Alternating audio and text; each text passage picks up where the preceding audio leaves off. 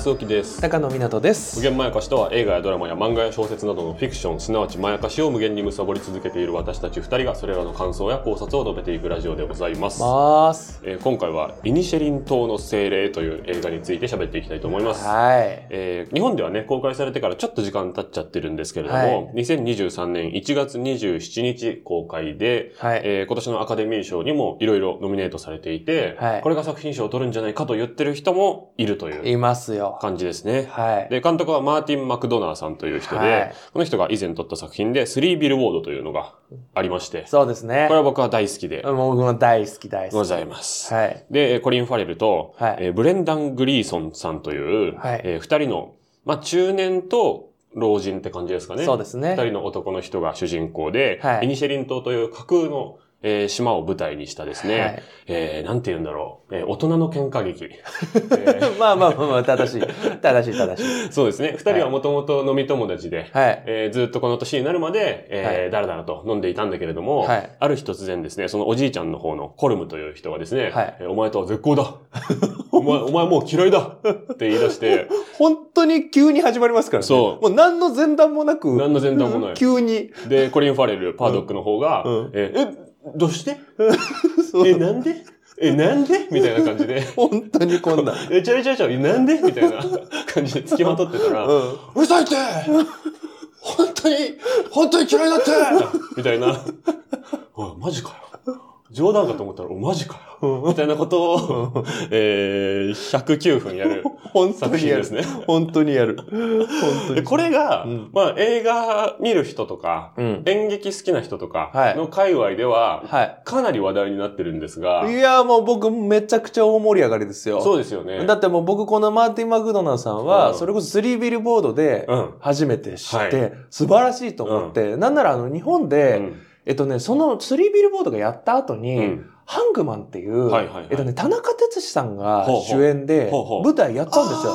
マクドナーさんの聞いた。ことある。あ、あるわ、あるわ。ありますその、うんマーティン・マクドナーさんってもともとその演劇界でうん。かなり名を馳せた人なるで、ほど。で、その人が映画に来たっていう形なんで、だからその舞台作品も僕見ましたし、そういうことか。だからもう待望の新作で、うんっていう感じで、もうまあまあ盛り上がりましたよ、僕の中では。そっていう感じなんですけど。はい。で、その一方で、はいはいはい。あ、なんかすごいのね。はいはいはいって感じで、鳴り物入りで映画館でも、割とこう、意外と大きく公開されていたので、あ、なんか面白そうかうんな。サスペンスなのかな、うんみたいな感じで見に行ったら、うん。何にもわかりませんでした。みたいな お客さんも結構いる。いやー、そうなんですよ。ですよねうん。で、僕は、正直に言うと、うんスリービルボードはめっちゃ楽しかった。生涯ベスト級に面白かった。いや、あれほんと最高ですよね。なんだけど、うん今回に関してうは、ん。なんか、掴みに行こうとしたけど、掴み取れないまま、あ、ほんなんかと引っかかる部分が、ガシッて掴めないまま、うん。あーってなんか、うんあーってなんか面白い人たちがいっぱい乗ってる馬車が、あーってなんかそのまま行っちゃった。尻尾掴もうとしたんだけど、あーってなっちゃった感じで。あ、そう。そう。で、まあ見てから僕もうほんと3週間ぐらいもう結構経っちゃってるんですけど、なんかその後にいろんな人のレビュー見たりとか、うん予告もう一回見直したりとかして、うん。あ、こんなシーンもあったな、あんなシーンもあったな、うん。あ、なんか分かってきたな、みたいな。ああ、本当に。そう。最初に見た時は二人ともどっちにも感情移入できなかったんだけど、うん今はどっちの気持ちもすごい分かるっちゃ分かるみたいな、ああ、そう。変なマインドになってます、ああ、そうですか。うんああ、いいですね。いや、僕は、はい。あの、それ見て、うん。いや、そう言ってね、こっちは分かってるぜみたいな面してるけど、はいはいはい。正直見てる最中は、うん。めちゃくちゃ面白いし、セリフもキレキレだけど、うん正直俺も、あの、ギリギリ掴みきれてなかったんですよ。で、まあよかった。で、ただ、あの、よかっ何が良かったかって、その、それこそこの無限まやかしのね、はいあの、こう、ビジュアルとかを作ってくれはたい人と一緒に行ったんですよ。なるほど。で、それで、見終わって、うん。まあ、二人でう、ん。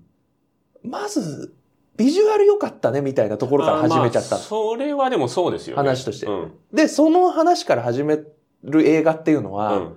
大抵いまいちな時だから、勉強になったねみたいな感じで、なるほど。お話の部分を褒めてないとき。そうそう、絵は良かったねっていう話をしちゃって、いやー、やっぱ、ちょっと理解できなかったのかなとか、うん。やっぱスリービルボードの方がなんかいろいろな意味で優れてたのかなとか一瞬思っちゃってたんですけど、だんだんね、うん。なんかずっと黙ってる時間が増えてきて、うん。あの、パードリックはい。ですよ。その、はい絶こ好、う、絶好される方。された方。はい。あいつさ、うん。いるよねって話になったはいはいはいはいはいはい。そっからめちゃくちゃ盛り上がってきて、ああ、そうだよね、でもね。あいついる、いないっうん。て、いや、だよねっていうところから、うん。あの映画がう、ん。実はめちゃくちゃ、あの、性格の悪いあるあるが詰め込まれた作品なんじゃないかとなるほど。いうふうに思ってかうんら、うんずーっとその話ばっかしちゃって、うん。はいはいはいはい。で、それで、それこそ母とかにもうん勧めて、うん母も見てきた母ともほずーっと喋っちゃったしこんな感じでね、うん。あの、見た人と共有できるうと、ん。非常に面白いんですよ。そうですよね。うん。だから、大島さんは多分そのなんかうん。共有できる人が身近にいなかったのかもしれない。ああ、それもそうだし、うん。あのね、多分この映画割と観客巻き込み型というか、ああ、そうだと思お前もこの島にいたらどうするっていう、うなんていうのかな、ロールプレイング的な要素があって、う。うん。なんか、なんていうのかな、普通の物語の作り方で言うと、うん。あるでしょっていう部分のところが空白になってて、はいはいはいはい。あ、そこにわかるわかる。自分を当てはめないと、わかるわかるなんわかる登場人物少ない感じするし、はいはいはい。話を引っ張ってくれる人もいないんですよね。そうなんですよ。そこの部分に自分を当てはめたときに、それが絶好された側のやつの近くに置くのか、うん絶好した側のやつの近くに置くのかによって、印象もだいぶ変わるいしや、、その通り。結構有名な人が解説してるものとかも、うん僕何本か見たんですけど、全員違うこと言ってて、いやー、そういう映画なのよ、これ。そうですよね。思う。で、一人は、これは、えー発達障害とかの話である、知能指数の差の話であるって断言してるんですよ。えど、どうかなと僕は思う、正直。ただその動画が一番伸びてます。そうそうそう。マジ？で、えっと、有名な、えー映画評論家の方は、えっと、同性愛の話だっは？て言ってます。本当？その同性愛であるということを、えー隠そうとするために、えーコミュニケーションがちぐはぐになっていってしまっているという見方が、えー、スリービルボードでもそういうくだりがあったし、はい監督が愛の話だっていうことだけ言ってるので、はそういう解釈をできますって言っている。い。はい。とか、何それ？これは戦争のメタファーだって言ってる人もああ、それはなんとなくわかるけけど、なんかみんなそのワンテーマをピックアップの仕方がこんなにも有名な人たちの間でさえ違うんだっていうのが、ど。いやーすっごい面白いわかる。だからやっぱこれ、うん、あの、そのなんか、見る人が鏡になるというのうん鏡うん、になるというか、その感想がそのまんま、うん、うん、その見た人の自己紹介。自己紹介、思想になっちゃうタイプ。で、そういう作品の特徴ってあって、うん、あのね、エヴァとかがそうなの。ああ、でもそれに近いですよね。これはね、庵野監督自身が自身のエヴァに対して言ってるんですけど、情報量が多いかはいはら、いそうなるってことを言ってるんですよ。あつまり、このイニシェリン島ーもはい、はい。実は登場人物が少なかったり、うん知ってるように見、で、喋ったりしてるだけに見えて、実はその中で描かれてる情報量ってとんでもない量だし、そうですよね。しかも演劇出身の方だから、はいはいはいはい。割となんかその一つの見方に限定しない描き方をしてる。うんうんうんうん。あの、いろんな解釈の余地を、うん。あの、わざと残してる？ああ、だからその、う映画って、うん。ある種こう一人の内面にうん。没入させようと思えばいいくらでもできる。うんうんその主観ショットで、うんその人が見た映像だけにするとか。そうそうそう。っていうことができるけど、演劇は一応舞台全体が観客かあーそうら見えちゃってるから、うん基本的には舞台上に3人いたら、うん3人の頭から足まで全部見えるじゃないですか。うんうんうん。で、同じサイズで見えるじゃないですか。うんうんうんっていう客観性みたいなものは、あ、これ映画としてはなんか珍しい肌合いだなって僕すごいああ、もう非常に、演劇っぽいよね。非常になんかすごいまとめましたねあ。うまいまとめ方、演劇というもの。確かにその演劇っていうのとん映画というのの多分成り立ちの差でもあると思ああ、ってそ。れは大きいと思ったな。演劇っていうのはやっぱり最初がギリシャ演悲劇だから。ギリシャ悲劇っていうのは基本的に神の視点で見るからそっね。かそっか。だからやっぱりそういうところはあるから、入れない、にくいっていうのがあるので、まあうんここまでは極力ちょっとネタバレしないでいったんで、うん多分なんか気になってる人が聞いてくれてると思うんで、これから見ようかなっていう人への一つのガイドを示したいと思ってるんですけれども、あの、イニシェリン島の精霊っていうタイトルが。ちょっと日本人にとってはミスリードなんですよ。ああ、そうか。まず、僕が不思議だったのがね、うん。監督がうん。イニシェリン島の精霊っていうタイトルを思いついた瞬間に、うん。これほど明白なタイトルはないと思ったって言ってたんですよ。なるほど。え？ってなりませんうん。全然明白じゃない。何が明白なのってなるじゃないですか。まあ、あの、中にうん、その人のことだろうなっていう人物は、まあ、出てはくるんだけど、あそうなんですよ。で、ここで、うん。あの、現代がポイントなんですけれども、ほうほうほうこれ現代だと精霊の部分がバンシーなんですね。あイニシェリン島のバンシーって日いう本人に馴染みないな。でしょ？で、バンシーって何かって話なんですよ。はい。バンシーっていうのは、うあの、人の死を予見して、ん。うん。しくしく泣き叫んで人の死を伝えるうん。霊なんですうんよ。。だから、死神とも違うし、そうそうそうそう精霊とも違うし、そなんかその呪いとも違うし、う。そうなのよ。た死というものについては、そのバンシーうもん。知ってるだけってことですよね。あ、そうそうそう。それをうわーって泣き叫んで伝えるっていうのがいるんです。うん。だから死を司ってるっていうと言い過ぎなぐらいの死にまつわる存在みたいなそうそうそうそう。やつを精霊としか訳せなかった。そう。訳せなかったんです。つまり、うん。あの、これバンシーを知ってる人からしたら、このタイトルだけで、うん。あ、誰か死ぬ話なんだなはあ。って思って映画館に行くの。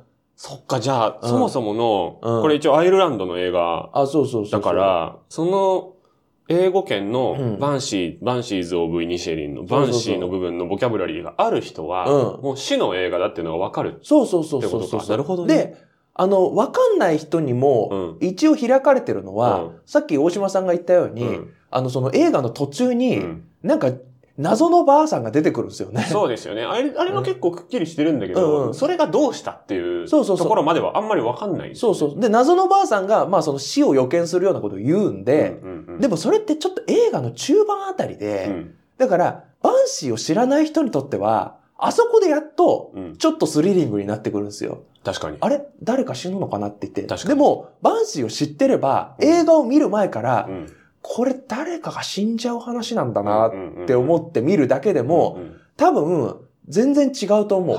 その映画への入り込み方とかが。面白い。確かにそう。正直、じゃないとう、ん前半で何が起こってるかわからないっていうのは、ドア増しちゃう。うん。その、この映画がどこに向かっていくかがわからないっうん。ていう状態で進むから、うん逆に言うと、この映画は誰かが死ぬ映画なんだっていうことが、うん。タイトルでわかるからこそ、うん前半が自由にやってるとも言えると俺思ってんの。なるほど。あの映画ってなるほど。多分、いやだってこれ、人が死ぬ映画だってタイトルでわかるでしょ、うんだからそういうこと別に言わないよっっていう感じで、うん。急に、あの、謎の喧嘩から始まるはいはいはいはいはい。っていうものなんですけど、うんって思ってて、うん。だからちょっとこれから見る人うは、ん。あの、その、死を予見させるはいはい。映画なんだと、う誰か死ぬ映画なんだなっ。て思いながら見てくれると、結構前半とかもヒリヒリしながら見れうるん。と思う。なるほどね。うん。っはあ、そっかそっか。ていうのはあるっていうくらいには、うん。だからこっからちょっとネタバレとかも交えていきたいんそうですね。もうありにしないと、そうそうそう面白そうに聞こえないと思うんだよな。でしょ？でしょ？そうそうそうそう。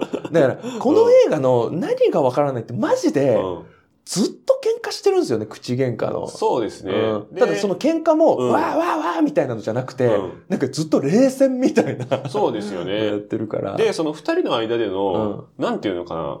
逆に、よくこれまで何十年友達で入れたよなっていうぐらい、そう。話が合ってないんですよ合っね。てないのよ。ね。で、えっと、コルムっていう、そのおじいちゃんの方うは、ん。いや、お前と喋ってるのがバカバカしくなった。うん。時間の無駄だから。うん、みたいな急に厳しいこと言い出して、いうんや、お前とはクソの話しかしてない。みたいな。馬のクソの話ばっかりだったって、お前は。本当にそうだったのかなっていうと怪しいと思うけど、うんその、いろいろ話してる中での、うんその、笑いのピークが馬のはクソの話で、うんそれを覚えてるコルムは、それ楽しかったんじゃんって俺ちょっと思うんですよ。なるほどね、なるほどね。だけど、はいはいはいいや、わしは、一応ミュージシャンなんですよね。私は音楽家だから、残りの人生をクソの話に費やしてられない。うんもっと残るものを作りたいんだ。うんというと。で、それに対して絶好される側のパドリックは、うんいやいや、お前が言ってる音楽家の名前なんて俺知らねえし、うん。それよりも俺は思い出の方が残ってるし、みたいうんな。いや、ち、違うじゃん。その話、全然、違う話してるじゃんっていう喧嘩によって、こう、双方の価値観が浮かび上がってくる。けど、それはなんか、同じ回で戦ってるように見えないというか。なんか、えーじゃあ、コルムは2階に住んでます。で、パドリックは3階に住んでます。うんで、えーコルムは、その、ちょっと互い違いの部屋に住んでるんだけうど、んうん。要は真上に住んでるわけじゃないの、パドリックは。はいはいはいはい。なんだけど、あの、騒音が聞こえて、コルムは2階の隣の部屋に向かって、うるさいぞ って言ってると。でも、パドリックは上の階に住んでる。下か、下の方がいいか。うんパドリックは下の階に住んでる。で、パドリック、うるさくないだろうって、パドリックも隣の部屋に言ってるんだけうんど、本当はコルムは別の階に住んでる。うんなぐらい滑稽なんだけうど、ん。うん。だからこそ、なんていうのかな、手応えがないんですよね。はいはいはいはい。喧嘩にだから、そこがこれ何の話なのか、うん。何のあるあるなのか、うん。っていう当てはめ、うん。こう見る側の一種能動性。の行為が必要になってくるっていうことなのかなって思いましたね。あ、だから、じゃあ、そのさっきさ、うん。そのこう、本当に評論家によっても言うことが違うって言ってたから、はい。俺がどういう見方したかあ、、ちょっと一応それまず聞きたいですえっね。と、まず、うんその、パードリックうん。の方、うんそのまあ、あの、いきなり絶交される方される方の人。こいつがう、ん。芯からおもんないやつなんだっていう映画なんだと思ったんですよ。はいはいはいはいはい。芯からおもんないやつっていうのは、そのジャルジャルさんのコントでありまして、あるね。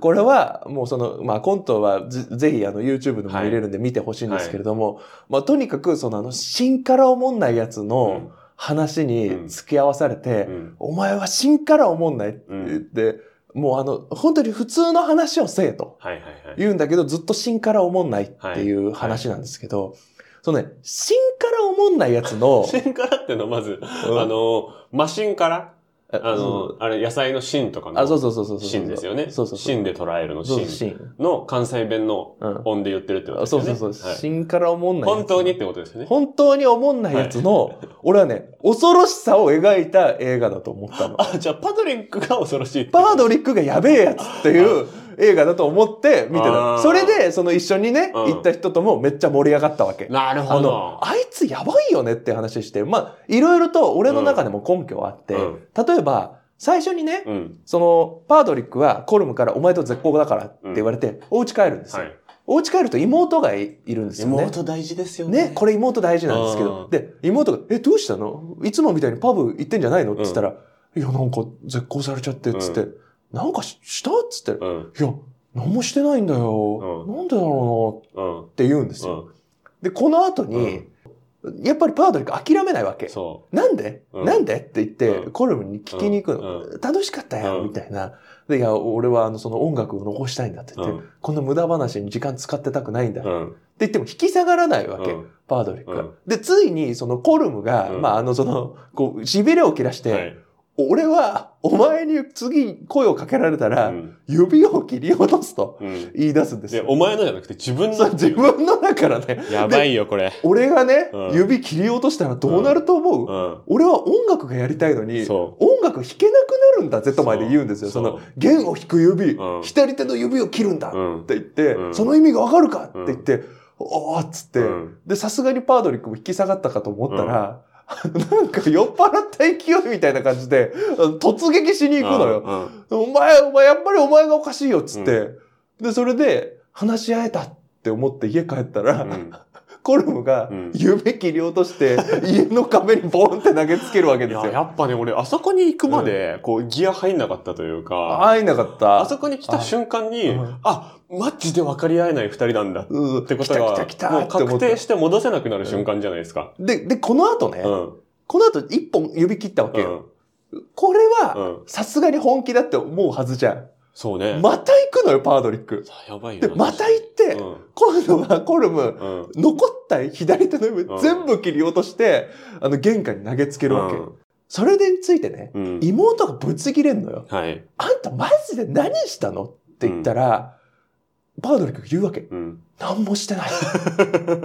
これわかっ、これで、やばいなって思った。このセリフのリフレインは、俺めちゃくちゃ意図的だと思ったんですよ。なるほど。その最初に冒頭のシーンで、うん。何もしてないんだよ俺って言った時のパードリックって、うん確かに何にもしてない可能性はあるなって思えるわけ。最初はね。そう、最初は。で、僕らも見てないから、はい。なそのまでの歴史っていうのは紐解かれてないから。はいただ、ここのね、その指を投げつけられるに至るまでに、チラチラとうんこのパードリックという男うがん。何者かっていうのが、うん。人の証言とかうん、ちょっとした描写から浮かび上がってくるわけですそうよ。ですよね。なんかその、あの、パブのやつとかも、うん。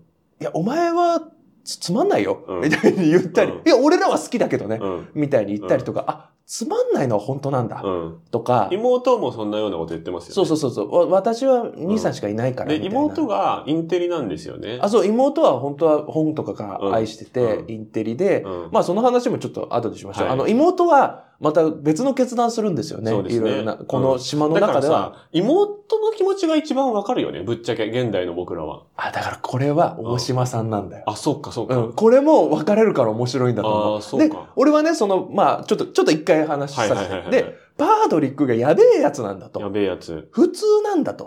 うん。俺は何もしてないんだ。っうん。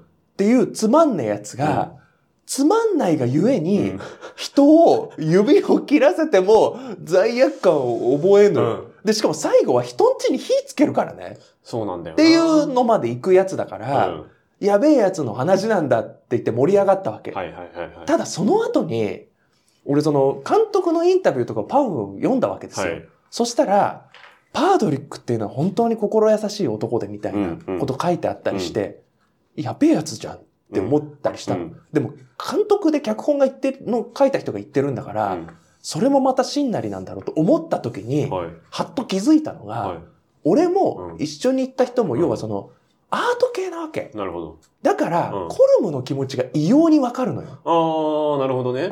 何かを成し遂げるためにはいはいはい。は、ぎ何かを犠牲にしなきゃいけないと。はいはいはい。俺も結構そういう考え強くてな、るほど。ものづくりっていうのには邪魔はいらんのだと。うん。無駄なもの。うん。要はその、芯から思んないやつなんかの存在は、うん。時に邪魔になることもあるみたいな。こうなんかこう、ぬるま湯みたいな関係性は、うんうん崇高なアートのためにはう、ん。いらんものなんじゃないかみたいな考えは俺にもあるわけ。だか、わからりますよ。よくよく考えたらよ、うん。コルムがうん。自分で指切って人ん家に投げつけるっていう方が、うん。明らかに異常なわけよ。うん。でもそれを思ったより受け入れてる自分がいたわけ。うん。この自己犠牲みたいなのを。なるほど。な、なぜならコルムは自分のアートにそれを捧げてるっていう考えがあるから、はいはいはいはい。だか、ら、アートのためには、この芯から思んないやつっていう化け物をはいはいはい。退散させなきゃいけないと。そのためにはそこまでやらなきゃいけないんだっていう物語に受け取ったの。なるほど。でも、逆の立場で考えたら、うん。たかだか音楽のために指切るやつの気持ちなんてわかんねえよなって思ったんですよ。わかんないね。うん。で、僕は、どっちかというと音楽のために指切る人の気持ちの方よりだから、うん。この映画を、うん芯から思んないやつって実際はやべえやつなんだぞっていう映画として撮っちゃったけど、うん真逆の見方もできるんだなっていうのも含めて超面白いなと思ったんですよ。なるほど、なるほど。見終わった時はもうずっと盛り上がってたのに、やっぱり芯から思んないやつって怖いよなって言って。でもさ、芯から思んないやつってうん普通だから、うん攻めちゃいけない雰囲気あるんだよね、みたいな。でも、さ、実際はこんくらい恐ろしいんだよっていううん話ですごい盛り上がってたけど、実際終わってからしばらく経っていろいろと読んだりしてみると、いや、同じくらいコルムもやばいやつで、うん。で、俺がそっち側っていう時点で、うん。パードリックとは理解し合えないっうん。ていうこと、うん。その断絶というか分断というか、うん。さっき大島さんも言ってたように、もうずっと論点がずれ続けてるうん。っていうことなんじゃないかなと思って、うん。ただし、この映画の結末は、あの、一時休戦みたいな形になるじゃないですか。それが一個の救いなのかなと思って、うん。あの、分かり合えないことは分かり合えないけれども、戦うという選択肢を取らないということはできる。うん。っていうことが、この映画の救いなんじゃないかなと思って、はいはいはいはい。だからこそ俺は、本当に開けた作品だと思ったし、どんな解釈もできる作品だと思ったし、だから、いろんな人の立場になれる。うんだから、こうやってち違う立場の人と話した時にすごく面白い映画なんじゃないかなって思った。うんだからやっぱ、り、脚本賞は取ってほしいね。アカデミー賞の脚本賞は取ってほしい。こんなに開けたうん解釈ができて、しかも、その全ての解釈がうん多分大体矛盾しないんですよ。なるほど。それってすごいことだから。いや、そうですよね。うんっていうのが僕の見た感感想。なるほどね。うんいや、すごくよくわかった。うんえーすごいよくわかりましたね。うんそうだな。えー、いろいろ言いたいことがあるんだけど、うん。やっぱりその、さっきのこう、お芝居、うん。えー舞台上っていうのは全身が全員分はいはいはい見えてることが多いっていうのと一緒で、その、中世の、うん中世とか近世とかうのん。絵巻物うんうんうん。、で、全員同じ時系列にいはいはいはい、はい。て、同じ場所にいてう、ん。をなんとか斜め上から捉えたりとか、中世だったら、あの、西洋、中世の西洋だったら真横から捉えてる絵ばっかりだったりとか、っていうものに似てるのかなと思って。ああ、なるほどなるほど。やっぱり映画の文法から逃げようとしているっていう意図はすごく感じるんですよね。うんうんうんだから、これをそんなに映画見慣れてない人とか、うん演劇とか、そんなに興味ない人とかに進めるときは、やっぱり難しいけど、うん。誰か一人、どっちかに感情移入するって決めてみろ、見てって言った方がうん。いいですよね。いいと思う。エンタメとしては。うんうんだからやろうとしてることは、ちょっとハイすぎると思うんですよね、僕は。うん。めっちゃハイ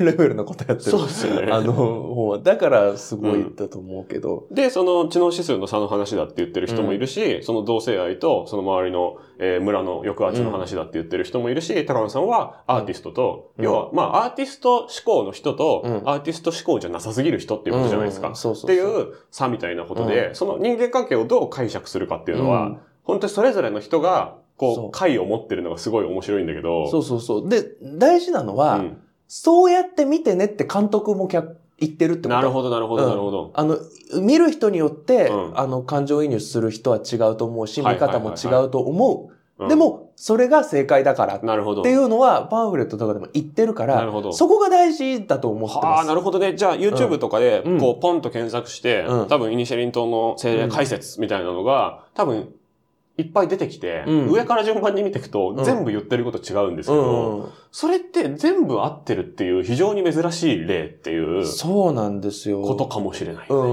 うん、まあもう完全な誤読してる人はちょっとあの問題かもしれないけど、でもやっぱりこれが正しいっていうのはちょっと違うっていうところはあうんる。だからやっぱそういう楽しみ方をしてなるほど。するのがいい映画なのかなって思いますね。はあ面白いな。ちょっとこれ一回終わってもう一個撮ろうかな。そうですね。やってみましょうか、じゃあ。うん僕のね、あの、感想を一個も言ってないんで。あわかりました。じゃあちょっと前後編に分けて。いやでも非常に面白いんだけど、うん面白さを分からずにとか、うんあの、違う面白さを期待して見に行っちゃって、うん感想がブレるっていうことがすごいありそうなうん。作品で、僕は1回目の、こう、スタンスの持ち方をミスったっていう気がああ、なるほど、なるほど。してますので、もう一回見たいんだよな。ね、そうですよね。うんまあでも一旦終わって、はいちょっと次そうですねも撮りましょう。だからこの作品、このあの回が、うんなんかそのあの友達と話したみたいなのの代わりになるといいなって僕はちょっと思ってます。そうですあね。、みんな全然違う解釈なんだっていう風な回になるといいな。そうしたらなんか楽しめるかもしれない映画をみんな違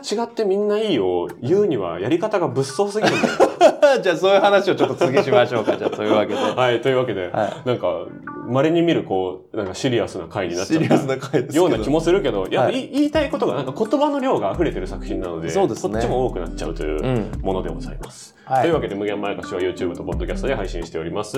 えー、チャンネル登録とか、えー、Spotify などでね、聞いてる方は、チャンネルのフォローとか、えー、5点満点の星付けとか、はいぜひしてもらえると嬉しいです。はい YouTube で見てる方は、えー、応援してくれる方は、えー、スペシャル、スペシャルサンクス。はい。スーパーサンクスか。スーパーさん。スペシャルサンクスはあれか。歌詞カードの後ろに書いてあるやつか。お世話になった先生とかね。関わった人がはい。スーパーサンクスとかの機能があったりして、なんか僕らがえ会議室を借りるお金とかになったりしますので、そういうのもサポートしていただけると嬉しいです。もちろんチャンネル登録まだの方はぜひともよろしくお願いします。はい以上、大島康之でした。高野湊でした。後編に続きます。はい。よろしくお願いします。ありがとうございました。